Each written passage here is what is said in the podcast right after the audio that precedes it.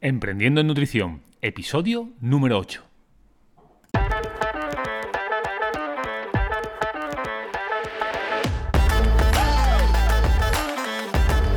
Muy buenas a todos y bienvenidos, bienvenidas a Emprendiendo en Nutrición, el podcast para profesionales de la nutrición, donde hablaremos sobre estrategias de marketing nutricional para hacer crecer vuestras consultas, nutri noticias relevantes del sector y entrevistas a referentes de la nutrición.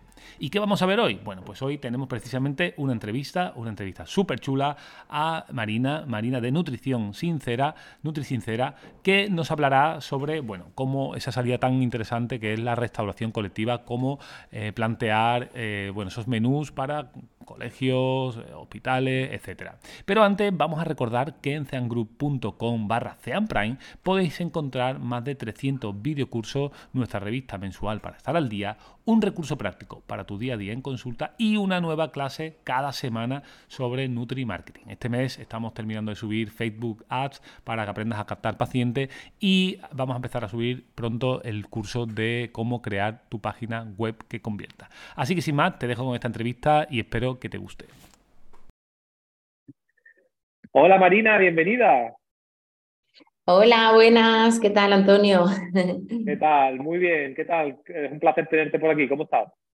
Muchas gracias, pues muy bien, muy contenta de que hayáis querido contar conmigo y aquí a contaros mi experiencia, a ver si puede ayudar a muchas personas.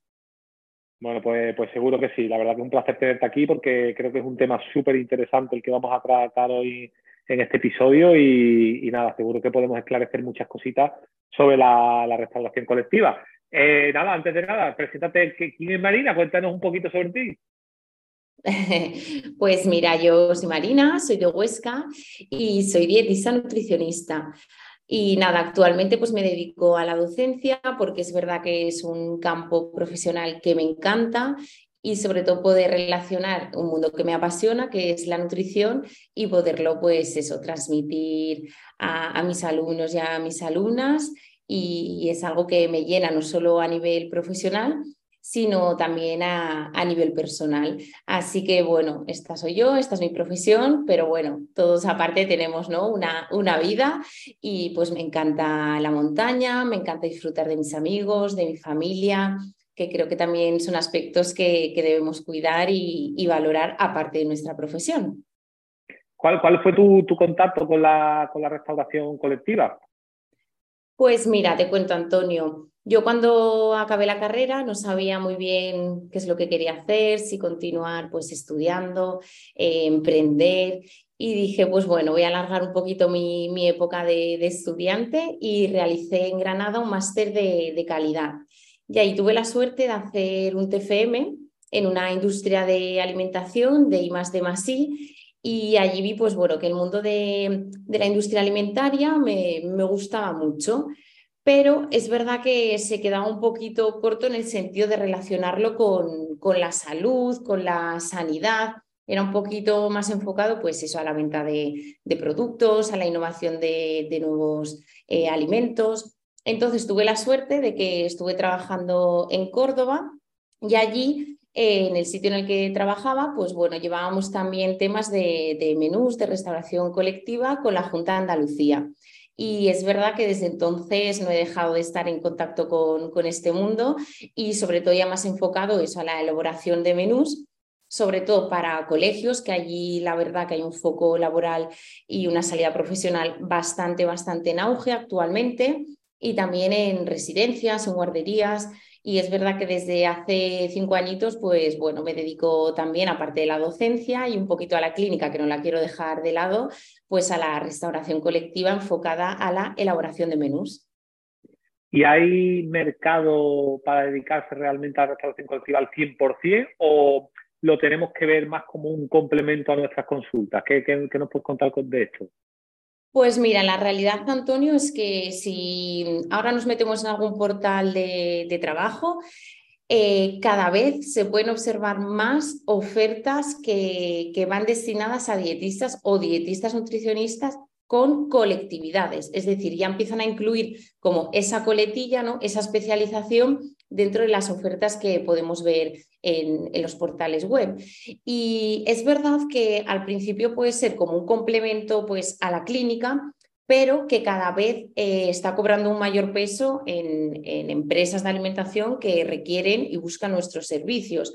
Al principio cuesta un poquito porque, bueno, tenemos que formarnos. Es verdad que tanto el grado superior como la carrera quizá cojean un poquito en este sentido en, la formación en el ámbito de la restauración colectiva, pero, pero bueno, al principio, pues como todo, cuesta un poquito, pero, pero hay trabajo y sobre todo que desde aquí animo a todo el mundo a que lo busque en los portales de, trabajo, que cada vez es muchísimo más común encontrar eso, nuestro perfil, pero especializado en, en este ámbito.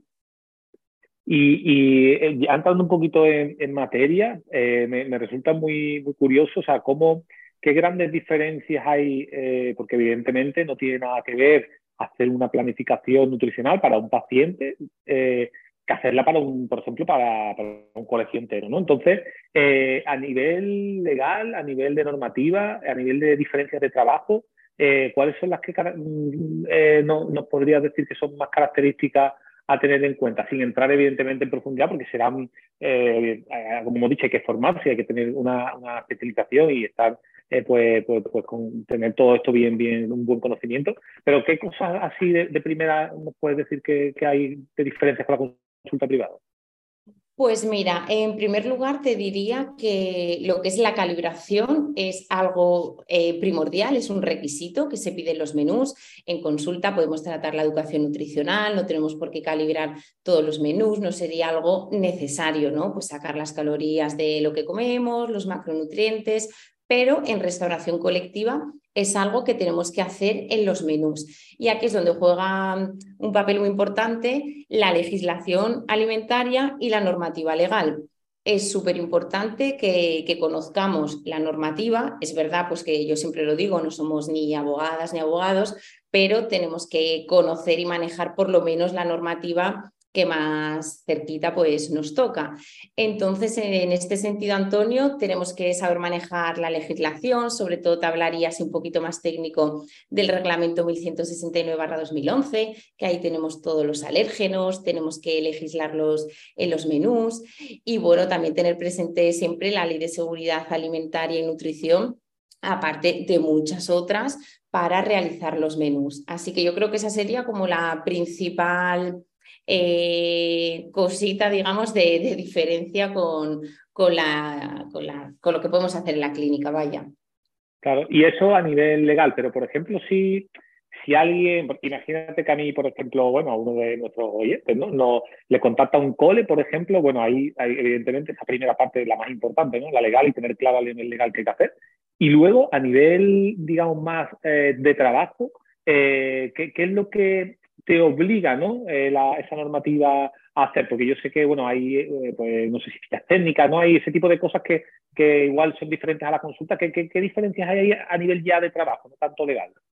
Vale, pues sí, es verdad que luego a nivel de, trabajo eh, es un poquito más costoso porque nosotros trabajamos por mensualidades, que eso implica ya pues un menú de cuatro semanas y eso al mismo tiempo, pues si trabajamos para un colegio, ya sabemos que son 10 meses, ¿no? Más o menos los que están los chicos y las chicas sin contar el verano. Entonces son la elaboración de muchísimos menús para que se cumpla todo el periodo escolar. Entonces es verdad que conlleva a nivel de sacrificio en tiempo, bastante tiempo al principio, pero que luego los podemos ir, bueno, eh, entre comillas, reutilizando, porque claro, lo más importante es que hay que adaptarlos también. Si nos fijamos en la clínica, igual que adaptamos e individualizamos un plan nutricional, pues aquí es lo mismo, cada cole va a tener unas características, va a tener un determinado eh, público, pues habrá niños y niñas que tendrán eh, alergias, otros intolerancias. Entonces es verdad que pues, requiere también que nos informemos mucho en el tema de alergias, patologías y ya ni te cuento, pues si nos vamos, por ejemplo, a trabajar a una residencia, que ahí las patologías pues son mucho más comunes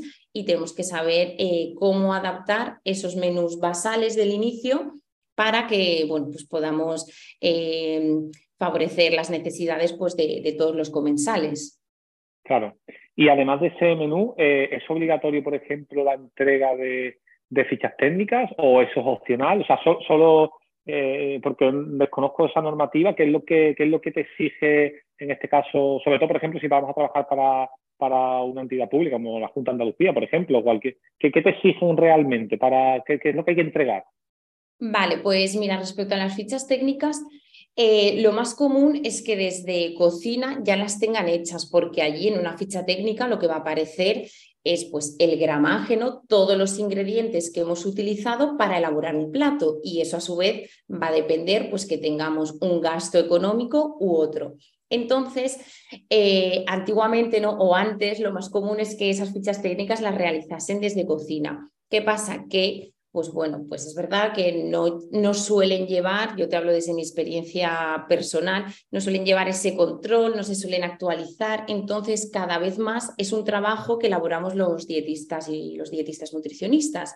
Y por lo tanto, pues bueno, tenemos que saber que cada plato tiene asociado una ficha técnica. Entonces es cierto que esto también conlleva mucho trabajo al principio, pero que luego tenido buenas herramientas, sabiendo cómo utilizar, por ejemplo, un Excel y algunos detallitos más, son fáciles de realizar. Pero es verdad que cada vez es un trabajo que se nos solicita más a nosotros junto con el menú y con la calibración del menú. Y a medida que vamos añadiendo pues estos trabajitos, pues fichas técnicas, calibración, es verdad que la recompensa a nivel económico pues también es mayor para nosotros porque implica pues un trabajo mayor, una dedicación mayor, y también se, pues eso se ve repercutido en, en, nuestros ingresos económicos. Claro, claro, sí, ahora vamos a hablar también, me gustaría preguntarte sobre eso, pero y dentro de esas fichas técnicas, eh, que, digamos que lo, cuáles son las características que debe tener una, una, una, ficha técnica, o sea, me imagino que calorías, gramaje, ¿no? Y, y algo más tendría que tener.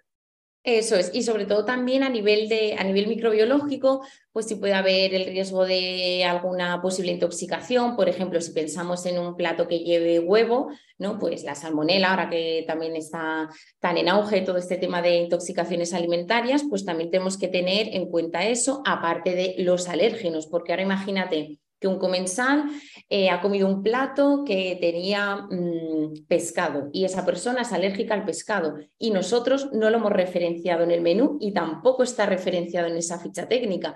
Eh, con lo cual las consecuencias pueden ser eh, horrorosas porque a la persona pues, bueno, le puede dar en última instancia un shock anafiláctico o sufrir otras consecuencias negativas. Por lo tanto, los alérgenos sería otra de las cosas que es fundamental y obligatorio por ley marcarlo. Vale, muy bien. Bueno, pues entonces yo, a ver, me pongo en la, en la mente de, esa persona que se ha formado con nosotros, con tu formación de restauración colectiva, ¿no? Que, es fantástica y que tiene tan buen feedback, que le ha contactado un cole para hacer un menú, que ha preparado o está preparando esos, esos menús y esas fichas técnicas, y ahora llega la hora de, de, cobrar, ¿no? Que es lo que tú decías, ¿no? Eh, ¿Cómo, o incluso puede llegar antes si nos piden un presupuesto, podría ser incluso antes, ¿no? Eh, ¿cómo, ¿Cómo narices hacemos esto? Porque claro, ahí la gran duda, ¿no? ¿Cuánto cobro si nunca lo he hecho? ¿Cuánto le cobro, ¿no? ¿Y cómo le cobro? Claro, eso es una de las principales dudas que solemos tener pues las personas que nos dedicamos a esta profesión, no solamente al mundo de la restauración colectiva, sino también si nos dedicamos a la clínica, porque es verdad que no hay un consenso unificado por parte pues, de los colegios que nos digan, pues mira, tenemos que cobrar X. Entonces, ¿qué es lo que hemos hecho? Pues un poquito a la vieja usanza. Nos hemos reunido las personas que nos dedicamos al mundo de la restauración colectiva y entre nosotros hemos ido viendo qué precios se manejan en las distintas comunidades autónomas. Es verdad que no en todas las comunidades autónomas ni en todos los sitios se cobra lo mismo pero eh, lo que sí que es cierto que si solamente entregamos menús o supervisamos menús que ya estén elaborados, va a tener un precio menor que si aparte calibramos ese menú y elaboramos las fichas técnicas de cada plato. Como he dicho antes, todo va sumando. Lo que sí que te puedo contar, Antonio, es que en función de los menús mensuales que hagamos, hay veces que lo normal es hacer una pequeña rebaja entre comillas. Es decir, si un colegio nos pide que hagamos eh, tres menús para que ellos los vayan rotando, pues no va a tener el mismo coste ¿no? que si nos piden eh, todos los mm, menús mensuales de todo el curso escolar, porque eso implica un trabajo al principio muy, muy, muy fuerte en cuanto a muchísima dedicación en tiempo. Claro. Y, la, y las fichas eh, técnicas entiendo que se cobran aparte también, ¿no? Eso es, eso nosotros lo cobramos como un complemento porque, como te he dicho, pues bueno, pues te requiere muchísimo más tiempo de, dedicación a la hora de elaborar las fichas técnicas. Pero bueno, esto ocurre como cuando empezamos en clínica, que al principio nos cuesta un poquito más elaborar los planes nutricionales y luego ya vamos teniendo esa soltura pues con esto ocurre lo mismo. Es verdad que a nivel económico yo creo que es mucho eh, más positivo, ¿no? O se cobra mejor eh, los menús enfocados a restauración colectiva que un menú, pues bueno, de, clínica, ¿no? Un plan nutricional. Siempre y cuando, bueno, salvando pues las diferencias y la individualización y adaptación a, cada persona. claro. Hombre, al final también entiendo que es como todo, ¿no? Porque si si trabajas y te dedicas a esto de manera profesional, pues también vas creando tu propia base de datos, tu propia base de fichas técnicas, tu propia base de menús y luego puedes reutilizar, como tú bien decías, se pueden reutilizar. Eso, eso es lo que quiero también fomentar un poquito y lo que estoy fomentando en el curso, que es pues elaborar nuestras propias plantillas para ya de partir de una base y poquito a poco pues ir modificando, ir adaptando, ir actualizando, pero ya ir teniendo nuestra base y que esto nos facilite pues bueno a la hora de, que tengamos un volumen mayor pues que nos, nos, ahorre tiempo básicamente. Claro. Y a ver, sin, sin, entrar mucho en, evidentemente tu, tu, tu, tu, número, tu forma de trabajar, pero de manera general, por ejemplo, si un cole me contactara ¿no? y, quisiera, por ponerlo algo muy general, ¿no? Eh, como tú decías, ¿no? tres menús eh, para rotarlo ellos con, bueno, pues con el número de fichas técnicas que necesite esos menús, ¿no? Pues 20, 30, 40 fichas técnicas. Eh, eso como, ¿desde dónde empezaríamos? Porque al final cada profesional cobra lo que quiere, como tú bien decías, porque no está estipulado, pero ¿desde dónde podríamos empezar a hablar? Vale, pues a nivel mensual, de si tenemos un menú ya elaborado, calibrado y con nuestras fichas técnicas, a partir de unos 500 euros. Vale, muy bien. Por, menú mensual, ¿no? Eso es, siempre y cuando, bueno, teniendo en cuenta la zona en la que vivamos y un poquito el mercado en el que, en el que nos movamos, ¿vale? Pero más o menos rondando esa cifra. Si hablamos de un menú de cuatro semanas, ¿no? Y luego las fichas técnicas se cobraría por cada. Eso irá incluido en este, en este precio, Antonio, sí. Incluida, incluida dentro de ese paquete, ¿no? Eso es.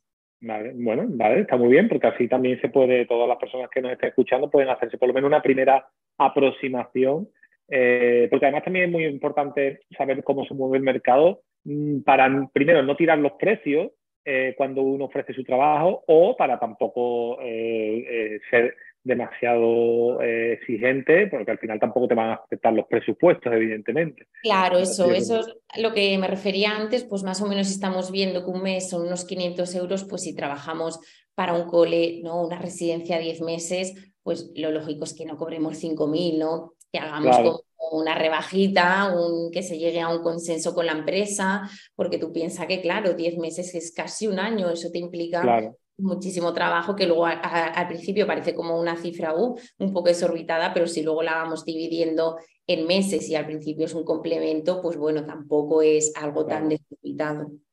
Claro, sí, no, no, evidentemente además la responsabilidad de que, oye, que le estás poniendo de comer a, a, peques o a, o a, personas en una residencia, o sea que al final eh, yo creo que, que, está bastante, bastante bien. Bueno, pues muy bien. Y entonces, bueno, pues si ya tenemos todo esto claro y, y, si tenemos a la persona que, por ejemplo, se está preguntando, vale, ya estoy formado, ya eh, tengo el conocimiento, ya sé cómo cobrar, pero no me ha contactado nadie, sino que yo tengo que eh, salir a buscar ¿Cómo, ¿Cómo puede hacerlo? O sea, ¿a quién se puede dirigir? Porque has hablado de portales, me gustaría saber qué portales, a cuáles más específicamente te refería, o aparte de esos portales, si hay algún sitio más, ¿qué, qué podemos hacer ahí? Vale, pues en primer lugar, eh, manejar las redes sociales, que es muy importante en este mundo para darnos a conocer. Y en segundo lugar, pues la utilización de portales clásicos, como todo el mundo conoce, como InfoJobs, tener un buen currículum en LinkedIn, que en LinkedIn también, bueno, pues es una red profesional que, que, nos abre pues a tener muchísimos contactos, a ver ofertas también de trabajo y luego un poquito más específicos en páginas de restauración colectiva o ya empresas que conocemos de restauración colectiva, ¿vale? Y ya en tercer lugar, si vemos que eso no funciona, pues yo animo desde aquí a todos nuestros oyentes a que emprendan y tengan ganas, ¿no? Que lo principal es tener motivación y, esas ganas y bueno, el emprendimiento eh, conlleva, bueno, pues un riesgo, ¿no? Unos miedos, pero es verdad que si ya tenemos unos conocimientos teórico-prácticos y ya nos encontramos cómodos y seguros a la hora de elaborar menús, pues bueno, hacer una buena carta de presentación e ir echándola en colegios, en residencias, contactar con recursos humanos de residencias de nuestra zona, de colegios, de guarderías, institutos y, bueno, y animarnos porque así es verdad que también salen ofertas, parece que no, pero bueno, eh, esa manera de darnos a conocer y ofrecer nuestros servicios también es una, es una buena opción. propia restauración de colectiva es que hay muchos perfiles de clientes, porque por un lado tenemos coles, eh, tenemos guarderías, tenemos eso, residencias, ¿no? dónde, más, ¿Dónde más podríamos acudir? Catering, entiendo también, ¿no?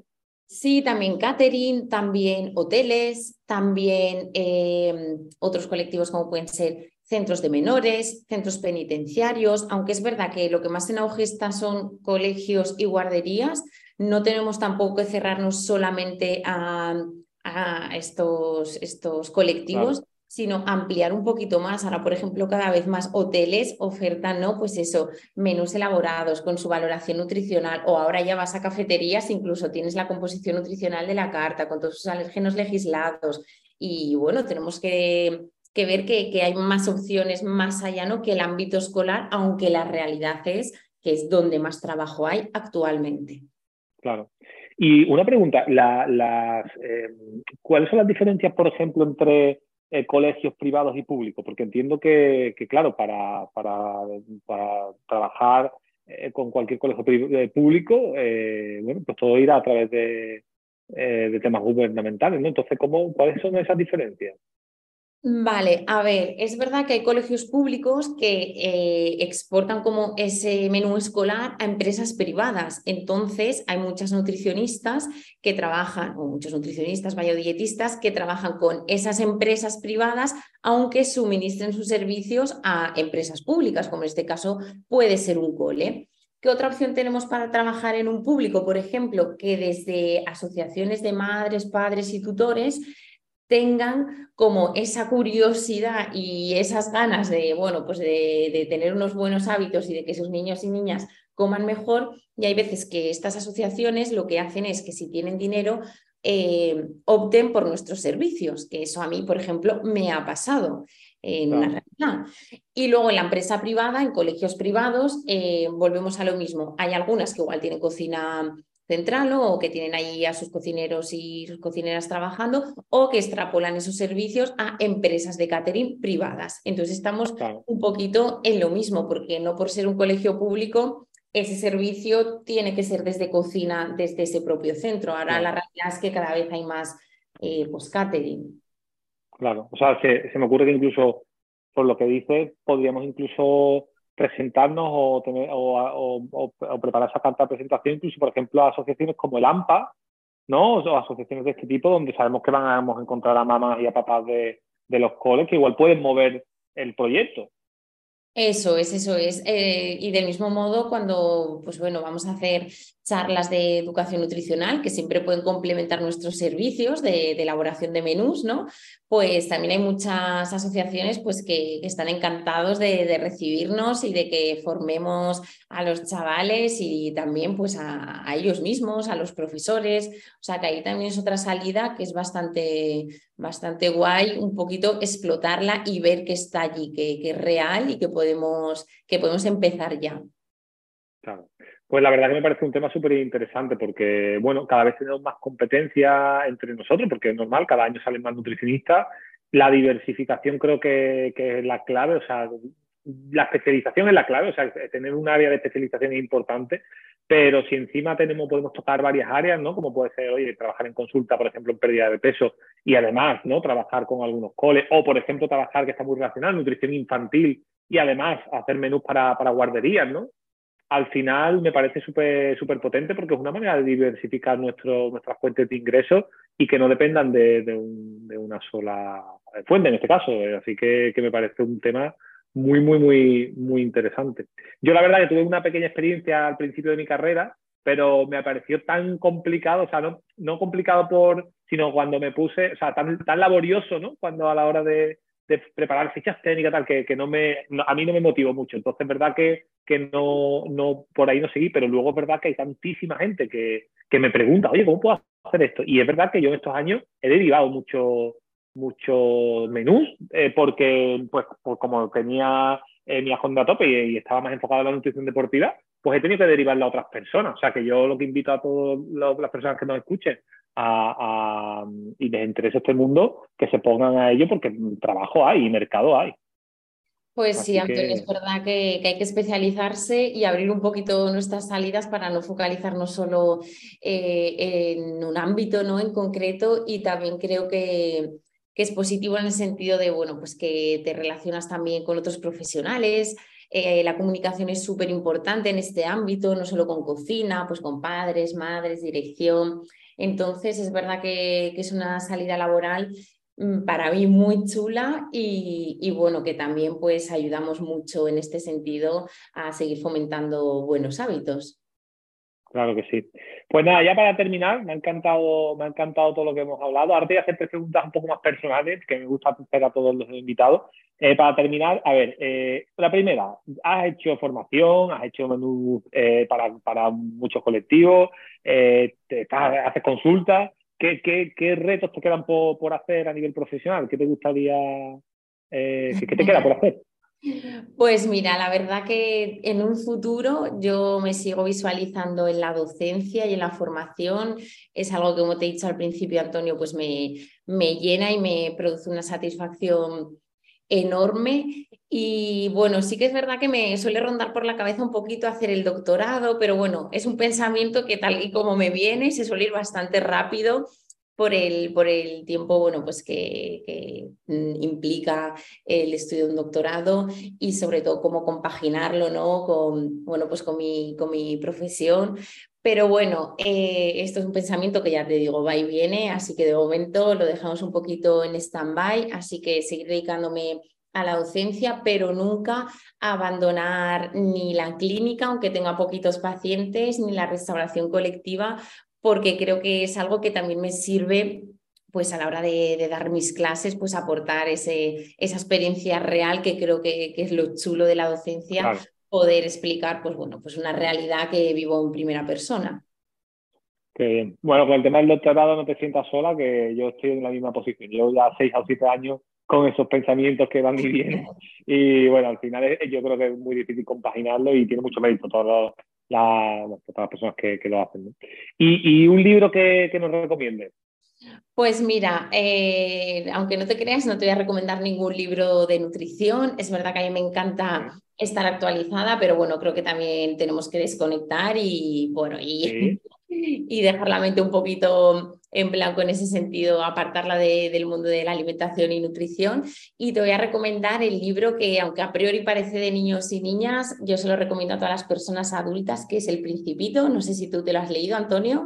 Sí, sí, sí, muy bueno. Y bueno, eso es un libro que creo que se debe leer eh, pues eso, todo el mundo ya en su etapa un poquito más, más adulta. Y una frase de este libro que me encanta es que lo esencial es invisible a los ojos, y creo que tenemos que aplicarla en nuestro día a día y ser un poquito ¿no? como más humanos, tener esos valores de, empatía y saber ver más allá, ¿no? Mm, fomentar pues, nuestras relaciones, amistad, de, amor, de, pareja, familiares, porque creo que, que, bueno, lo esencial está en eso, en cómo es cada persona, ver un poquito más allá de, ¿no? de las cosas tangibles y, bueno, es un libro pues que, me gusta y se lo recomiendo a, todo el mundo. Pues nada, ahí lo dejamos para el que lo quiera leer.